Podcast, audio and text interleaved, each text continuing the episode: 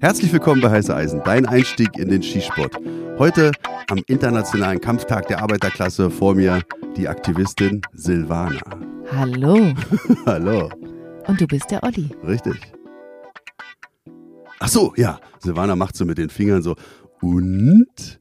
Genau. Und, meine lieben Zuhörer und Zuhörerinnen, ihr habt noch bis zum 8. Mai die Gelegenheit, für uns abzustimmen, für heiße Eisen zu stimmen, damit wir beim Deutschen Podcastpreis eine einigermaßen vernünftige Platzierung erreichen können.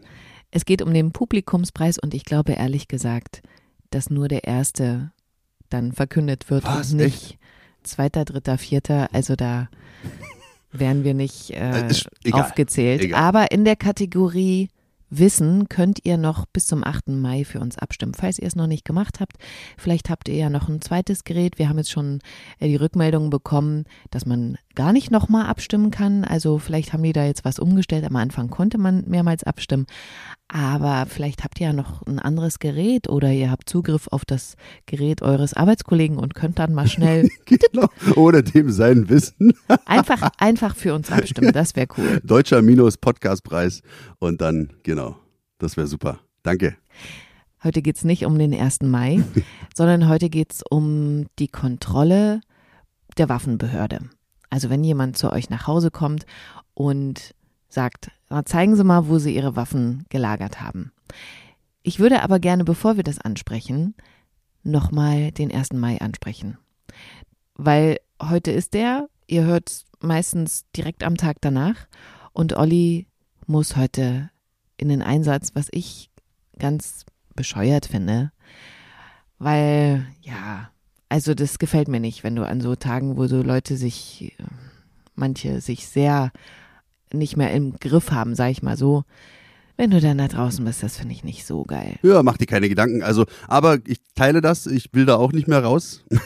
jetzt mit knapp 50 ist das, glaube ich, auch, bin ich über den Zenit hinaus. Muss jetzt auch nicht mehr sein. Aber irgendwie brauchen die meine äh, Fähigkeiten, die ich besitze. Und ja, die werde ich dann heute in den Dienst meiner Dienstherrin dann stellen. Noch was, was ich ansprechen wollte. Und zwar warst du ja heute ganz früh wach. Ich frage mich auch, wie du diese Nachtschicht überstehen willst, weil du ja seit 6 Uhr hier irgendwas rumgeräumt und geputzt hast. Willst du kurz mit uns teilen, was du, was du heute früh hier geputzt hast? Wir haben gestern ja in einem Außenskistand trainiert. Da liegt Sand und ich habe die Tasche aufmachen wollen und schwuppdiwupp, die Außentaschen, die waren geöffnet und alle Magazine sind in Sand gefallen. Und es waren AK-Magazine. Und die Leute, die sich da ein bisschen auskennen oder vielleicht ihr, die halt auch äh, welche besitzt, da wisst ihr ja, was da für Ölreste noch dran sind. Und wenn die dann ins Sand fallen, ähm, also Dann hast du eine Ölsardine in Sand. Genau, ich habe jetzt eine Stunde für zwei Magazine gebraucht, die halt komplett von diesen alten Ölrückständen zu befreien und natürlich von dem Sand. Da muss man dann eigentlich mit Druckluft arbeiten oder vielleicht auch mit einem Ultraschallbad, sonst kriegt man die Dinger gar nicht sauber. Ganz kurz zur Emotion noch. Wie ging es dir gestern, als die Dinger in Sand gefallen sind? Was hast du gefühlt? Ja, na blöd halt, ne? dumme Situation. Und ähm, passiert, ähm, Okay. ja, egal. Ich dachte, du musstest dich ganz schön vor mir zusammenreißen, nicht zu denken, Alter, bin ich. nee, mach ich, nee, nee, nee, ich behalte da die Kontenance. Ja, sehr gut. Okay, also dann kommen wir jetzt mal zum heutigen Thema, habe ich ja schon gesagt, Waffenkontrolle. Wir sind darauf gekommen, weil wir uns unterhalten haben über was schon so passiert ist, wie man sich eben verhält und so weiter. Und du hast da nochmal einen Fall ausgegraben, den es vor ein paar Jahren gab. Äh, willst du mal davon erzählen? Ja, genau. Also hat jetzt nicht äh, unbedingt was mit einer Kontrolle zu tun, aber mit hoheitlichem Handeln dann halt auch in Verbindung mit einem legalen Waffenbesitzer. Also der Fall ist schon ein bisschen ein paar Jährchen äh, zurück, war im Bundesgebiet und da kam es dazu, dass so Trickbetrüger sich als Polizisten ausgaben. Das ist ja Das passiert häufiger. passiert häufig, genau, in Berlin auch ganz oft. Und ähm, da hatten sie aber auch dann rausgefunden, dass der Mensch legaler Waffenbesitzer ist. Und es handelte sich dabei um einen ja, älteren Schützen, also schon über 80. Ja. Der ist den halt voll auf den Leim gegangen. Das ist so schon furchtbar. Der hat dann die Aufforderung bekommen, legen Sie bitte Ihr Bargeld, Schmuck und andere Wertgegenstände auf die Treppe. Polizeibeamter wird es dann abholen. Und wenn Sie im Besitz einer Waffe sind, legen Sie die bitte dazu. Wir müssen diese überprüfen. Hat er dann gemacht. Der hat eine Walter vor die Tür gelegt. Im legalen Besitz. Dann fand er die Sache ganz schön merkwürdig und hat dann nochmal die richtige Polizei angerufen. Die hat gesagt, alles klar, wir waren das nicht, wir kommen vorbei. Währenddessen haben die unechten Polizisten nochmals bei ihm angerufen und haben gesagt, wenn hier die Polizei bei ihnen klingeln sollte oder sich als Polizisten ausgeben sollten, schießen sie bitte durch die Tür. Und legale Waffenbesitzer ja, sind halt wirklich äh, die gesetzestreuesten Menschen. Und dieser ältere Herr hat das dann halt genauso umgesetzt und hat durch, nachdem geklingelt wurde, von den echten Polizisten durch die geschlossene Tür geschossen. Hat eine Polizistin verletzt durch, äh, also die Projektile schlugen wahrscheinlich nicht durch, aber da in dem Bericht steht drin, Hitzeeinwirkung und Splitter hat die Kollegin oder die Beamtin abbekommen und wurde dadurch verletzt. Ich finde, das ist so eine krasse Story und beinhaltet so viele Sachen, die uns halt auch ja, begleiten, gerade in so einer Großstadt hier. Es war aber jetzt nicht in einer Großstadt gewesen. Und ja, ich finde das unfassbar. Also es beschreibt halt auch so, ein, so einen legalen Waffenbesitzer, weißt du? Hatte ich, hatte ich ja schon mal gesagt, dass halt legale Waffenbesitzer, das habe ich auch zu den Thomas Hoff gesagt, die laufen nicht mal über Rot, weil sie Angst haben, ihre Zuverlässigkeit zu verlieren. Und dass es natürlich in so einer Hörigkeit endet, das war natürlich dem Alter wahrscheinlich geschuldet, aber unfassbarer Fall. Hat jetzt nicht so viel damit zu tun mit der Kontrolle, aber ich wollte es vorab nochmal erzählen, weil ich den Fall so krass finde. Aber ich wollte jetzt gerne nochmal wirklich da auch einhaken. Wie ist es denn, wenn die Polizei zu dir kommt und dann eben eine Kontrolle macht, also in, von der Waffenbehörde? Hat die denn dann Kleidung an? Kündigt die sich an? Also gibt es einen Brief vorher oder? Genau, da müssen wir differenzieren. Verdachtsunabhängige Kontrollen und verdachtsabhängige Kontrollen natürlich, wenn du halt schon irgendwas gemacht hast, du hast jetzt hier einen Strafbefehl oder sonst was, dann kommen die mal vorbei. Oder wenn sie einfach so vorbeikommen, es ist ja eine Bringschuld, die wir haben als legale Waffenbesitzer, dass wir nachweisen müssen, was haben wir im Bestand, ist das alles ordnungsgemäß gelagert und das müssen wir nicht im, nur im Vorfeld der Beantragung einer Waffenbesitzkarte vorweisen, vorlegen, sondern halt auch im Laufe dieser Jahre werden wir sicherlich mal einer Überprüfung unterzogen und da müssen wir das natürlich dann aufzeigen. Im realen Live-Zustand dann, wie es bei uns zu Hause aussieht. Okay, und diese Kontrolle wird dann entweder angekündigt oder nicht angekündigt. Okay, und kommen die jetzt in Zivil oder? Ja, die kommen in Zivil. Das sind jetzt auch keine Polizeibeamten in Berlin. Auf dem Dorf sieht es wieder anders aus. Da kommt dann der Dorfsheriff. Der klingelt, vielleicht kennt man sich auch persönlich, ja, vielleicht duzt man sich sogar, dann kommt er da rein, ey komm, zeig mir mal deine Knarren, das muss ich jetzt hier abhaken, lass uns mal das gemeinsam machen wird genauso ordnungsgemäß gemacht wie in einer Großstadt, denke ich mal. Aber da kommt dann doch der Dorfsheriff. Hier bei uns in Berlin beispielsweise, wo das Landeskriminalamt ja die Waffenbehörde ist, die haben extra Leute in ihren Reihen, Tarifbeschäftigte, die da angestellt sind, die nur diesen Job machen. Und das sind keine Polizisten. Okay, und weisen die sich dann aber aus? Natürlich, klar, logisch. Die sind ja, die handeln ja hoheitlich, also haben die natürlich auch einen Dienstausweis, wo ein Bild drin ist, wo ein Name drin steht und natürlich halt auch dann, dass das nachvollziehbar ist. Dann muss man halt für sich dann entscheiden, was man aus dieser Situation macht oder wie diese Situation geartet ist. Wie meinst du das? Nehmen wir doch mal den Fall, den wir in den beiden letzten Folgen schon thematisiert haben dieses Pärchen. Mhm. Wisst ihr? Also erinnert ihr euch, der, wo sie nicht Waffenbesitzerin ist, er ja, und er hat überlegt, wo lagert er jetzt seine Waffen? Wo ist er öfters? In seiner oder in ihrer Wohnung? Er ist jetzt nicht da. Der Schrank steht bei ihr. Er ist arbeiten. Sie ist zu Hause, hat Nachtschicht gehabt, pennt gerade noch. Es klingelt an der Tür. Die kommen einfach mal so vorbei, um mal nachzugucken. Verdachts Unabhängig, genau. mhm. genau. Nicht angekündigt. Kann passieren. Sie macht völlig verschlafen die Tür auf. Ja, bitte. Ja, hier Pumpelmus und Clausewitz von der Waffenbehörde. Aha, schönen guten Tag. Ja, der und der ist nicht da. Ich kann Ihnen leider keine Auskunft geben. Der Schrank sagt steht. Die Frau. Sagt die Frau. So, ich mache es jetzt mal vor, wie es gut wäre. Mhm. Der Schrank steht hier, genau. Aber ich habe da gar keine Ahnung von. Ich habe da auch keinen Zugriff zu. Ich bin ja nicht legale Waffenbesitzerin. Ich habe auch keinen Schlüssel. Ich kenne auch nicht den Code. Und ich kann Ihnen da nicht weiterhelfen. Kommen Sie bitte das nächste Mal, wenn er da ist. Oder rufen Sie an. So, das wäre optimal. Und wenn die jetzt sagen, kommen die eigentlich alleine oder zu zweit? Naja, die kommen schon zu zweit. Okay. Also du brauchst auch da, können wir gleich nochmal drauf eingehen, dass wenn so eine Kontrolle im Vorfeld angemeldet wird du dir dann halt auch die Mühe machen solltest, dir vielleicht auch einen nicht unabhängigen Zeugen, aber einen Zeugen dazu holst. Und ich sage nicht unabhängig, sondern der sollte halt auch firm sein in der Thematik. Also wenn du dir hier die, die Nachbarin von gegenüber dann reinholst, die ja nicht checkt, was da passiert, bringt das halt auch wenig, wenn sie irgendwo mal, mal aussagen sollte, wenn es dazu Irritationen kommen sollte.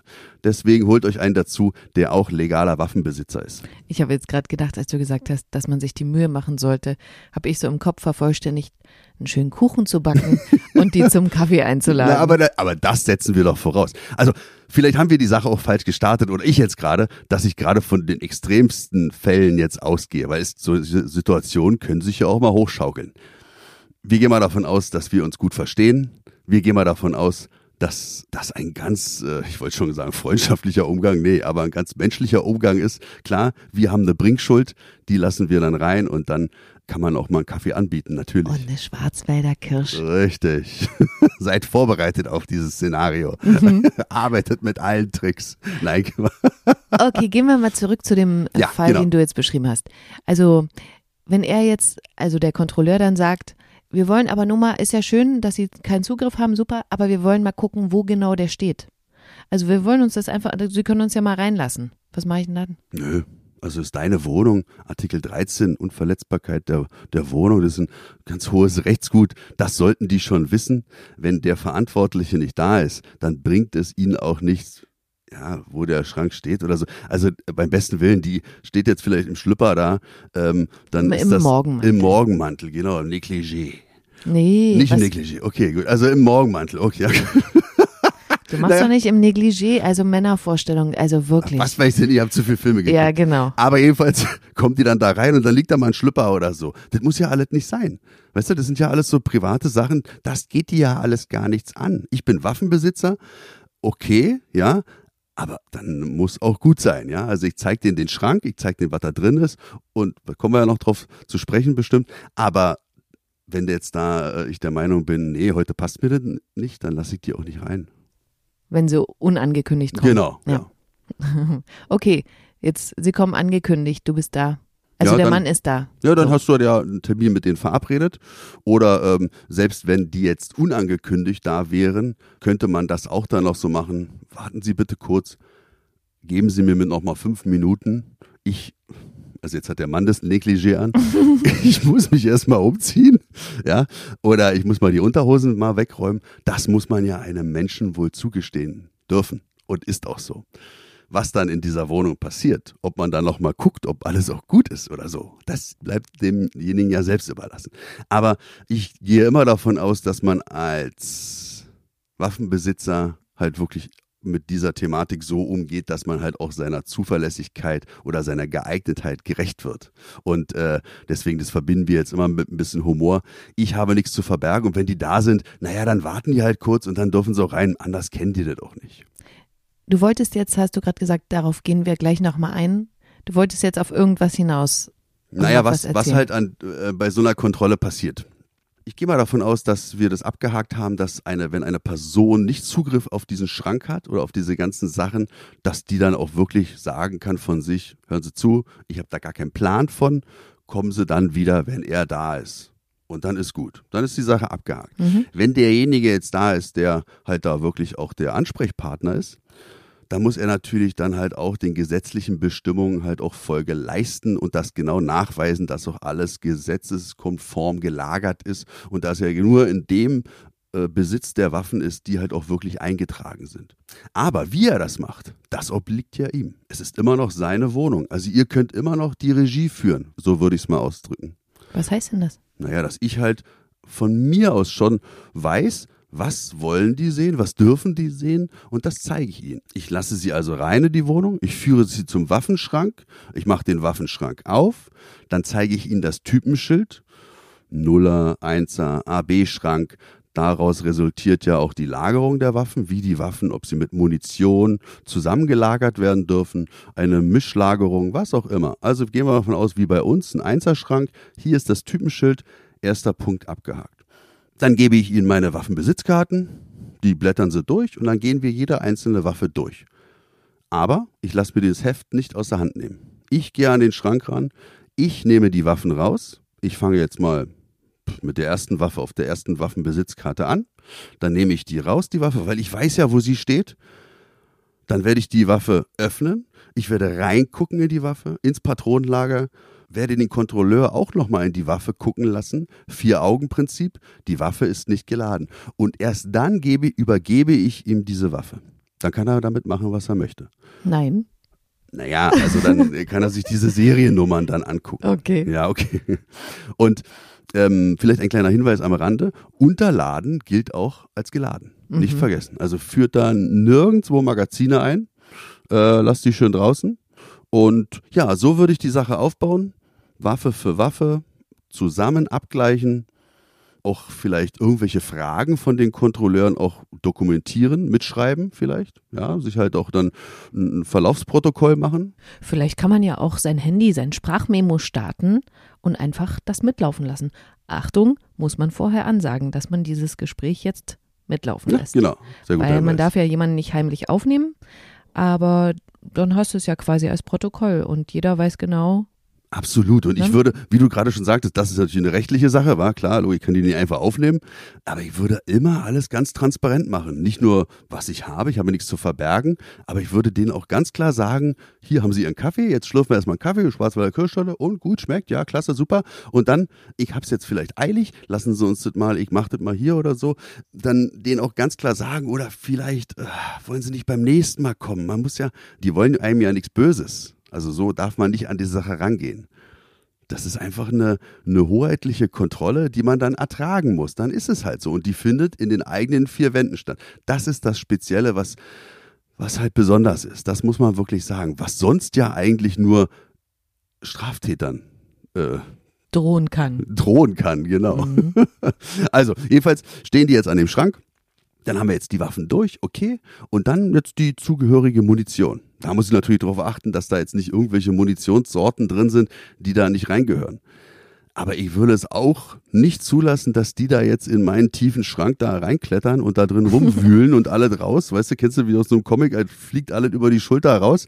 Nee. Also wenn der der Meinung ist, zeigen Sie mir mal die Packung da hinten in der Ecke, ja, dann hol ich die halt da raus. Und da darf dann auch nichts schief hin, ist ja klar. Also wenn da eine andere Munitionssorte drin ist, als für die ich eine Munitionserwerbsberechtigung habe, na, dann habe ich halt Pech, dann bin ich aber auch im falschen Sport. Und dann sind das halt vielleicht ja, eine Ordnungswidrigkeit, dann halt kommt vielleicht noch irgendwas dazu, was dir nicht passt und schwuppdiwupp, schwuppdiwupp, schwuppdiwupp, habe ich meine Zuverlässigkeit verloren und kann vielleicht fünf Jahre nicht mehr diesen Sport ausüben. Boah, also das ist krass. Ja, ja, auf jeden Fall. Also das, was da mit dranhängt, das darf man ja nicht vergessen. Fünf Jahre, also es ist jetzt nicht irgendwie festgelegt, aber ähm, es gibt halt so Jahre, so die sind da mal abhängig vom Verstoß, sagen wir es mal. Und äh, ja, dann wird dir halt die Waffenbesitzkarten, die werden dir dann eingezogen und dann was machst du mit den ganzen Knarren? Dann kannst du die irgendwo lagern für die nächsten Jahre oder verkaufen oder was auch immer.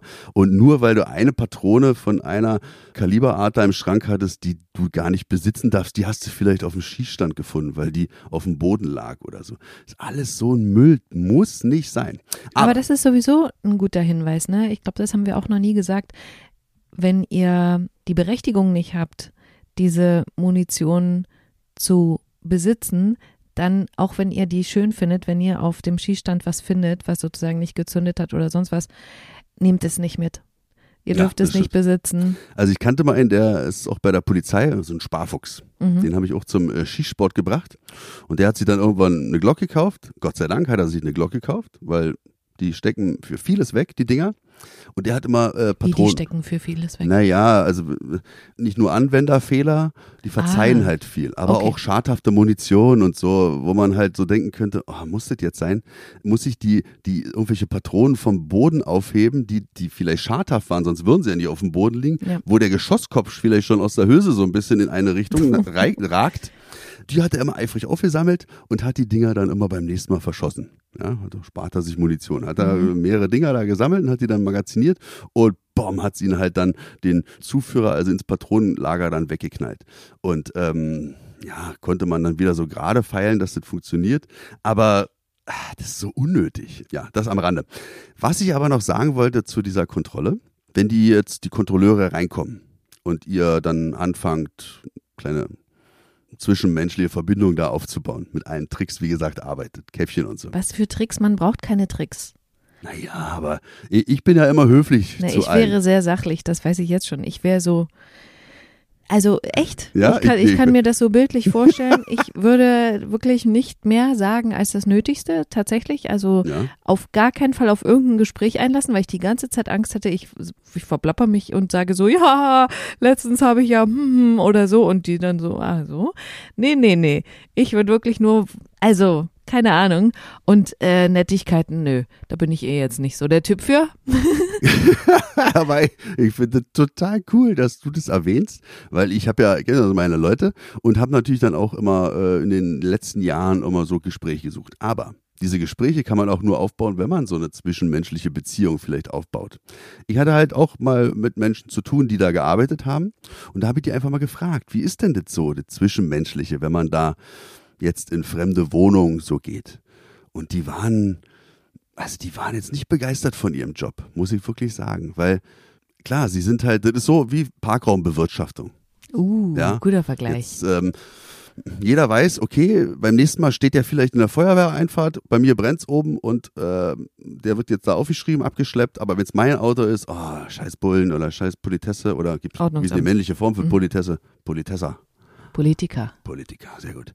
Und ähm, jedenfalls, so fühlen die sich auch. Die fühlen sich halt ziemlich machtlos auch.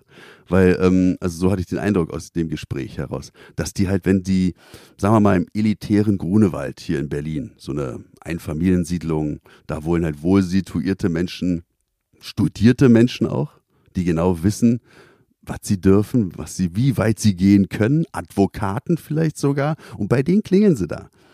Uh. Ja, das ist eigentlich ist das bestimmt eine Welle der Arroganz absolut entgegen. die Mhm. absolute Welle der Arroganz und halt auch wirklich so von oben herab und das kriegen die wirklich auch zu spüren. Auf der anderen Seite ist das eigentlich für den normalen Sportschützen sind solche Leute gut. Also muss man wirklich so sagen, die halt in Spitzen oder in hohen Funktionen sitzen, die bewahren uns ja immer wieder vor neuen Restriktionen. Muss man ja wirklich so sagen. Oder wenn so ein Anwalt jetzt dem gesagt wird, so geben Sie mal Ihre Waffen ab und oder Sie dürfen das und das nicht, dann fängt er halt an zu klagen. Das ist denen doch scheißegal. Und so ist es dann halt auch in dieser Situation. Sagen wir, nehmen wir mal den Rechtsanwalt jetzt hier. Ja, richtig, der vertritt halt Hinz und Kunz, alles so in höherer Ebene. Der lacht sich ja kaputt. Der lässt die ja nicht rein. Oder wenn er sie dann reinlässt, dann behandelt der die halt wirklich Wie Angestellte. ah, wie Angestellte. Und das haben sie halt dann wirklich, das fanden die immer ganz furchtbar und das kann ich auch nachvollziehen. Jetzt habe ich dich aber leider von deinem Thema abgebracht. Du wolltest eigentlich noch was sagen. Du hast gesagt, wenn du dann gerade so im Gespräch bist, so. wenn, du, ne, wenn der kommt und du bist gerade beim Bonden sozusagen. Ja, genau. Also dann nicht nur, dass ich das so machen würde Ja. oder ich das so mache, dass ich halt da eine persönliche Bindung dann auch versuche aufzubauen. Aber natürlich hat Silvana absolut recht. Umso mehr ihr quasselt, umso schlechter kann es natürlich dann auch aussehen, weil wenn irgendwas dann ist, dann ja, ist halt äh, klar, logisch. Aber nicht nur mit dieser Waffenhandhabung, weißt du, dass ich denen dann zeige, ey, der hat ja ein klasse Handling, der ist ja wirklich ganz, der weiß ja, was er macht. Sondern ich werde denen auch sagen, hier haben Sie Ihren Kaffee, Ihre Schwarzwälder Kirschtorte, Sie bleiben jetzt bitte hier stehen, weil ich gehe jetzt an den Waffenschrank, werde den Code eingeben, den darf ich Ihnen ja nicht mitteilen. Oder ich gehe jetzt mit meinem Zweitschlüssel, der hier als Kette um meinen Hals hängt, an den nächsten Safe, den habe ich aber in diesem Haus hier versteckt. Und den Ort darf ich Ihnen natürlich nicht zeigen. Da ist Ah. nämlich der Schlüssel für den Safe drin. Sowas erzähle ich dann. Stimmt ja auch. Und da denken die sich auch, Mensch, der, der macht das aber gut. Der hat uns jetzt nicht gleich mitgenommen und hier in der Schublade, da ist der Schlüssel drin. Hier, meine Frau weiß es auch, ja, man weiß ja nie, wenn hier mal einer klingelt, dann soll sie auch mal rankommen da. Nee, dann wissen die gleich so, alles klar, hier brauchen wir wahrscheinlich jetzt gar nichts Großes zu erwarten. Der lebt das, der Mensch, der weiß, was er macht, okay? Und behandelt uns trotzdem, ja, mit dem nötigen Respekt oder besser mit der nötigen Würde, die wir als Menschen dann auch haben, auch wenn wir hier die Kontrolleure sind. Völlig wurscht.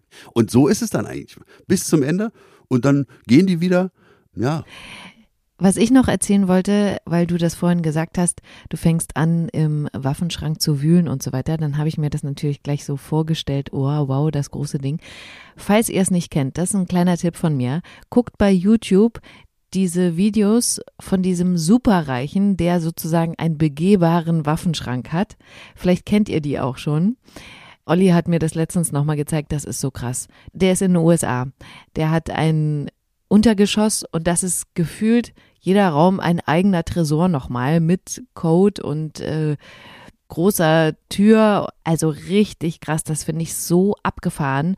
Also was der da hängen hat auch. Falls ihr ihn nicht kennt, Olli, wie heißt der? Der Collector. Der Collector. Ja, also es ist wirklich, also ich versuche ja immer, ich habe ja eine sehr erfolgreiche Frau und äh, ich hoffe ja in den nächsten Jahren äh, kannst du mir dann meine Wünsche erfüllen, die ich dir dann halt immer so unterschwellig, unterbewusst dann immer mitteile. So, hier guck doch mal dieses Video an. ja, genau. Der Kollektor. Also das sieht ja schön aus. Aber der, Und- das ist ja wie ein Museum auch bei dir. Ja, ja, also er hat halt, wie Silvana schon sagte, da Untergeschoss auch eine Zufahrt dann runter und unten natürlich dann auch sein 25 Meter äh, Schießstand. Das finde ich ja total cool. Ja.